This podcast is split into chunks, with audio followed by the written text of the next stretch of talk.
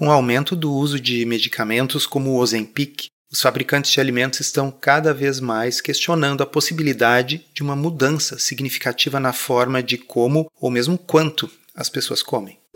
A verdade é que o chamado efeito Ozempic já vem impactando os hábitos de consumo e demandando um redirecionamento estratégico de muitas empresas.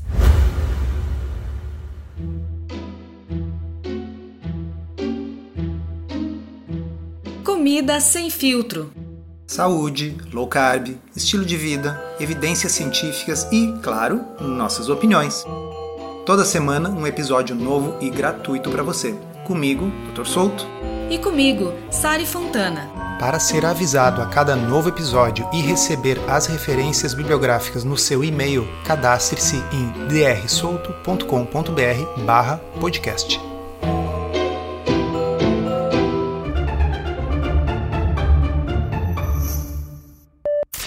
O raciocínio é simples. Esses medicamentos são cada vez mais populares e, como eles funcionam reduzindo o apetite dos pacientes, é óbvio que alguma mudança no hábito de consumo nas compras também vai acompanhar essa transformação.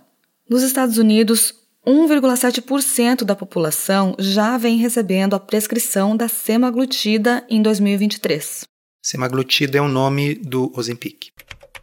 Isso significa um aumento de 40 vezes comparado com os últimos cinco anos, o que explica esse impacto para a indústria de alimentos. Mas vejam a ironia disso aqui. O gasto total dessas pessoas é maior. Aí vocês diriam, claro, né, com o Ozempic custando a fortuna que custa, mas não.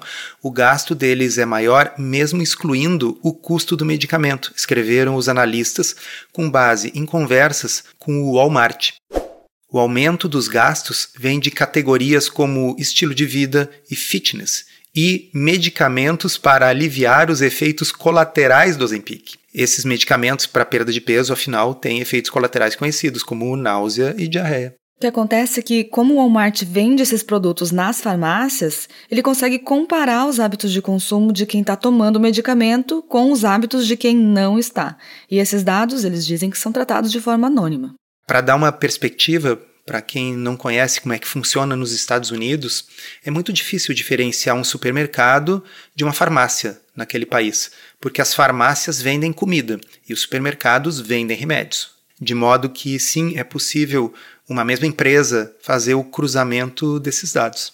E saíram várias reportagens sobre isso nas últimas semanas em sites estrangeiros e no Brasil também.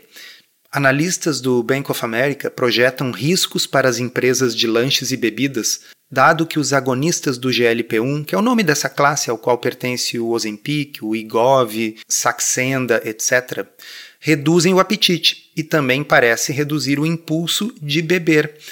Abrindo um parênteses, isso é bem interessante. Tem alguns ensaios clínicos que estão demonstrando que pessoas que fazem uso destes medicamentos que inibem o apetite também diminuem o seu impulso para a bebida alcoólica. Parece que é uma coisa que diminui compulsões em geral. O que não deixa de sublinhar o fato de que o centro cerebral relacionado às compulsões e aos impulsos é o mesmo, né? Mas não são só essas categorias óbvias relacionadas a alimentos que podem ser afetadas. A perda de peso com esse tipo de medicação pode também impulsionar algumas reformas no guarda-roupa, de acordo com o Bank of America, especialmente entre os mais ricos que podem arcar com esses medicamentos, que são super caros, eles custam mais de mil dólares por mês.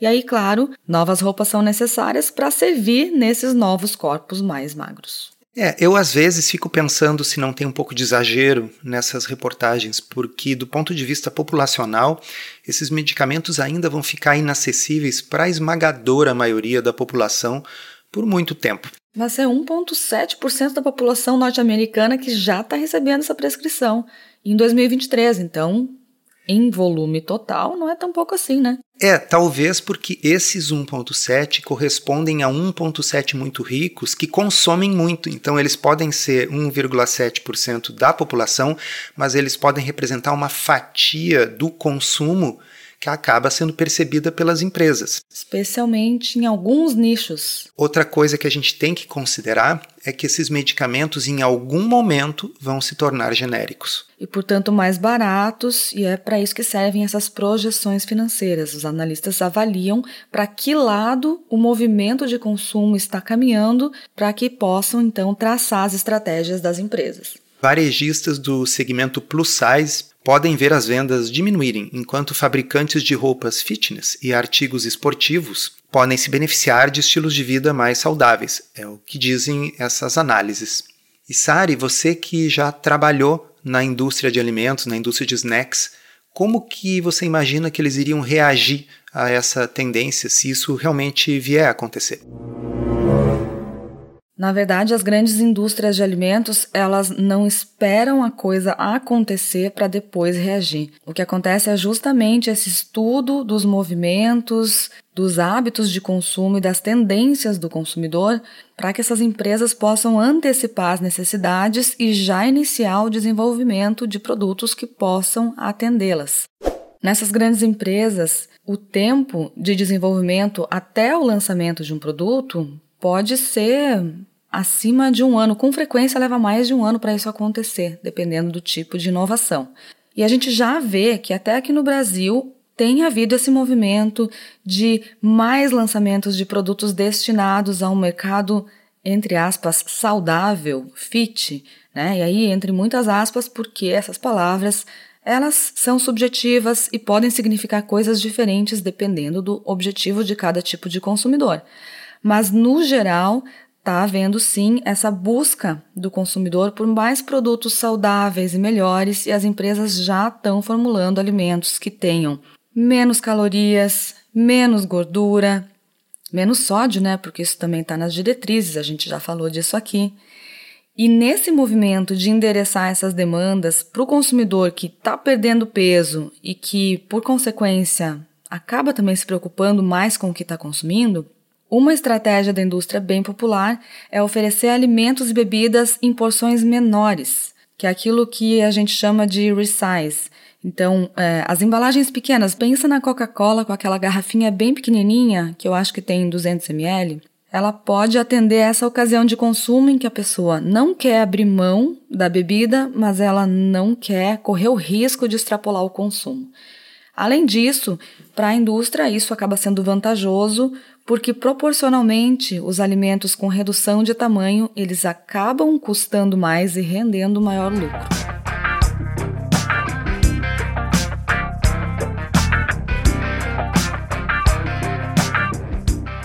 Bem, eu acho que essa é uma tendência da introdução dessas drogas que vem para ficar e a tendência é que isso aumente porque tem novas drogas entrando no mercado que são ainda mais eficazes. Mas isso gera uma série de questionamentos. Eu acho que o primeiro deles é a ampliação, o aumento do gap, da separação entre quem tem dinheiro e quem não tem. A gente já tem no mundo todo isso há muitas décadas, o predomínio da obesidade e do diabetes nas pessoas com menor renda né? Afinal, a proteína ela é mais cara e os ultraprocessados uh, são mais baratos. Agora, vocês imaginem o como esse gap, o como essa diferença vai crescer quando só uma classe social mais rica passar a ter acesso a esse tipo de medicamento. Então eu acho que isso é uma tendência que não vai melhorar a saúde da população, né? mas talvez tenha esse efeito sobre esse segmento que pode pagar muito caro por isso. Acontece que o resto da população que não pode pagar por isso não pode continuar engordando e desenvolvendo diabetes e adoecendo, porque isso vai quebrar o sistema de saúde do país. E com o preço que esses medicamentos custam, é muito difícil a gente imaginar o SUS, por exemplo, oferecendo esse tipo de tratamento Veja, no Brasil o Ozempic custa mil reais por mês. E os novos medicamentos, que eu vou falar daqui a pouquinho para vocês, eles certamente vão entrar por preços muito superiores. Então, eu não consigo vislumbrar isso como uma solução, porque o mundo não chegou ao ponto que ele chegou por falta de Ozempic. Não foi por falta de remédio que as pessoas engordaram. Na realidade, até a metade do século XX, a gente não tinha uma epidemia de obesidade, sobrepeso, síndrome metabólica, diabetes. E esses medicamentos, obviamente, não existiam. Para quem não ouviu o episódio 88, em que a gente fala de injetáveis para emagrecer, lá a gente comenta mais detalhes sobre essas medicações. Se você quer aprender a fazer low carb de um jeito certo, que funciona e sem loucuras, considere se inscrever no Podcurso. É um curso todo em áudio em que a gente responde de forma prática as 50 principais dúvidas sobre o assunto. São mais de 25 horas de conteúdo para você ouvir quando quiser, com a gente e convidados especiais. Você pode conhecer os detalhes acessando drsolto.com.br/podcurso.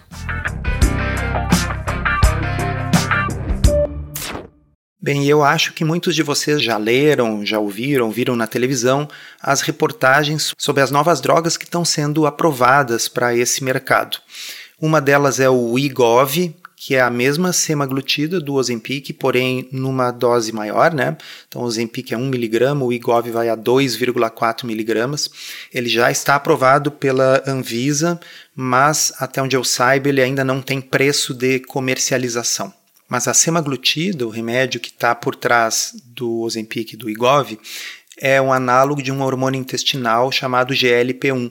Mas existem outros hormônios intestinais e agora estão surgindo os agonistas de dois e de até três hormônios intestinais ao mesmo tempo. Vocês devem ter visto reportagens por aí sobre o Monjaro, cuja substância chama-se tirzepatida. E eu quero dar uma perspectiva comparativa para vocês do que significa o grau de perda de peso provocado por essas diferentes drogas. Então, o Ozempic na dose de 1 mg tem uma perda de peso da ordem de 11%. A semaglutida 2,4 mg, que é o Igov, produz uma perda de peso de 16,9% já há um estudo da semaglutida de 50 mg por via oral, porque os outros que eu estava falando eram injetáveis. E a semaglutida de 50 mg por via oral deu uma perda de peso de 17,4%. A tirzepatida, que é o Monjaro, esse, que ainda não está à venda no Brasil, mas que acaba de ser aprovado pela Anvisa, nós não sabemos ainda que preço vai entrar, é um injetável ele é um duplo agonista, é uma perda de peso de 22,5%. Nunca se viu isso antes, pessoal. E agora tem uma nova droga sendo testada, que é a retatrutida. Tenta dizer isso várias vezes, assim, três vezes seguida. Eu não vou tentar aqui porque eu não vou conseguir. A retatrutida é uma droga injetável que é um triplo agonista. É o GLP-1, o GIP e o glucagon. Pois bem, nos estudos que estão sendo conduzidos, a retatrutida não foi aprovada ainda nem nos Estados Unidos pelo FDA, mas já está fazendo manchetes porque a perda de peso foi de 24,2%. 24,2%, 25% de perda do peso corporal é coisas que só se viu com cirurgia bariátrica. Então, isso está deixando os resultados que já são incríveis lá do Ozempic, da ordem de 11%, na poeira. Então eu consigo realmente vislumbrar, né, pensando no futuro, talvez se essas drogas um dia forem mais acessíveis, ou quem sabe no dia que forem genéricas, se o preço realmente baixar. E eu tenho minhas dúvidas, porque muitos desses remédios são chamados biológicos, ou seja, eles não são facilmente sintetizados na indústria. Tem que se colocar genes dentro de bactérias transgênicas que vão secretar aquilo ali, aquilo tem que ser purificado em grandes containers, é algo muito complicado e difícil de escalar. Tanto é difícil de escalar que, como vocês devem saber, muitos desses remédios estão em falta cronicamente. Não é porque a indústria não está tentando vender uma coisa cara, é porque é difícil realmente escalar a produção, porque é uma produção que depende do tempo que as bactérias levam para secretar aquilo ali, sabe? Não é como fabricar uma aspirina. Então, mesmo genérico, tem minhas dúvidas se isso aí um dia vai ser acessível para a população. Mas tem um outro lado a ser considerado que nem todo esse peso que se perde é gordura, também ocorre uma grande perda de massa muscular. Pois é, isso aí é uma pedra no sapato dessa história toda e que eu acho que tem sido muito pouco salientado. Pessoal, várias vezes vocês já nos ouviram dizer aqui que sempre que alguém perde uma quantidade significativa de peso, alguma massa magra é perdida. Então, não importa se essa perda de peso foi com low carb, não importa se essa perda de peso foi com contagem de calorias, uma parte do peso perdido será de massa magra. Existem estratégias que podem mitigar essa perda de massa magra. O consumo de quantidade adequada de proteína e quando a pessoa está numa dieta de perda de peso, essa quantidade adequada de proteína para preservar a massa magra deveria ser da ordem de pelo menos 2 gramas de proteína por quilo de peso. E não basta consumir proteína, tem que também fazer treino de força, musculação. Então é a sobrecarga do músculo mais proteína em boa quantidade que ajuda a preservar a massa magra durante a perda de peso. Acontece que nos estudos de perda de peso com dietas, a gente costuma ver perdas de massa magra que correspondem a cerca de 20 até 25% do peso perdido. Então, se uma pessoa sedentária fizer uma dieta e perder 10 quilos, talvez 2 quilos sejam de massa magra. Vocês sabem quanto que o estudo da semaglutida, do IGOV, né, que é como se fosse o Ozempic na dose maior, da semaglutida de 2,4 miligramas, vocês sabem quanto as pessoas perderam de massa magra nesse estudo? 40% do peso perdido foi massa magra. 40% de perda de massa magra? É, é uma loucura. Então, se debate se isso poderia ser um efeito direto da medicação. Quem sabe este remédio faz com que as pessoas percam mais massa magra por um efeito farmacológico. Mas eu acho que o problema é o seguinte: como é que funciona uma medicação dessas? A pessoa simplesmente come menos mas ela come menos de tudo. E se você está enjoado, se você está assim, ó, sensação de empanzinamento, enjoo e tal, o que, que dá vontade de comer quando você finalmente tem vontade de comer? Em geral, eu acho que é uma coisa que parece mais leve, é menos pesada para digerir, com pouca gordura, menos proteína. Sobra o quê? Carboidrato. Bolachinha de maisena, né? As mulheres que já estiveram grávidas aqui e que tiveram aquele enjoo, sobretudo no primeiro trimestre, devem confirmar que o que dá para comer quando está enjoado é assim, é uma fruta, é um pouquinho de arroz, um biscoitinho de maisena. Então, quando a pessoa está enjoada, não dá vontade de comer ovo, costela de porco, sabe? Não, não é isso que ocorre a pessoa comer quando ela está enjoada. Então eu não tenho nenhuma dúvida que com o uso desses medicamentos, nos quais há uma inibição do apetite e há uma espécie de um enjoo, as pessoas vão comer menos de tudo e eu acho que elas vão comer ainda menos de proteína, pela natureza do efeito colateral do medicamento.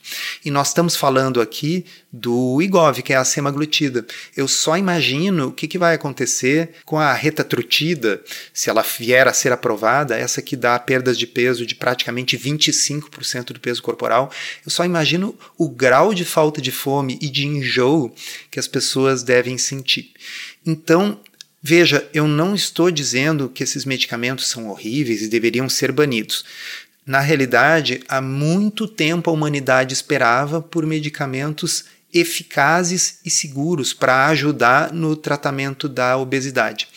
Mas existe um outro aspecto que não se trata normalmente, que é a questão de como fazer o desmame desses medicamentos. E chama atenção que nenhum dos ensaios clínicos randomizados de todas essas drogas fez um teste de desmame. O que alguns desses estudos fizeram é o seguinte: depois de um tempo usando, um ano, dois anos usando, eles param o remédio subitamente. Sim, aí as pessoas engordam de novo.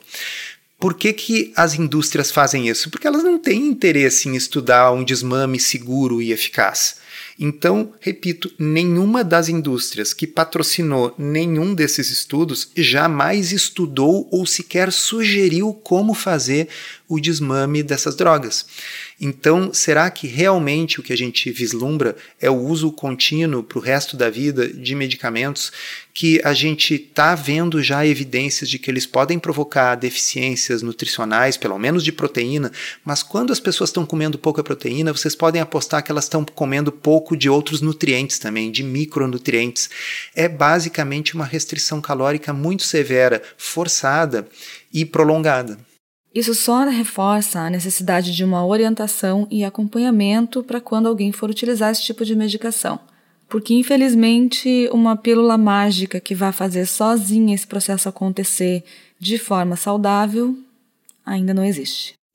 No outro episódio a gente já tinha comentado isso, mas não custa a gente falar aqui para quem não ouviu o episódio 88, que esses medicamentos eles podem ser bastante úteis para destravar uma perda de peso que só com a mudança de estilo de vida não está dando certo, ou para ajudar pessoas que têm compulsão, mas eu não tenho dúvida que ao mesmo tempo essas pessoas têm que ser acompanhadas pelo médico, pelo nutricionista para ter o aumento do consumo proteico, nem que seja com suplementos, já que às vezes o enjoo e a falta de apetite impede o consumo adequado, e que deve haver um plano de desmame. E o plano de desmame evidentemente tem que ser para um tipo de alimentação que continue inibindo o apetite. Não tem como a gente escapar da mudança de estilo de vida. Esses medicamentos, na minha opinião, deveriam ser encarados como adjuvantes da mudança de estilo de vida, mas nunca como substitutos.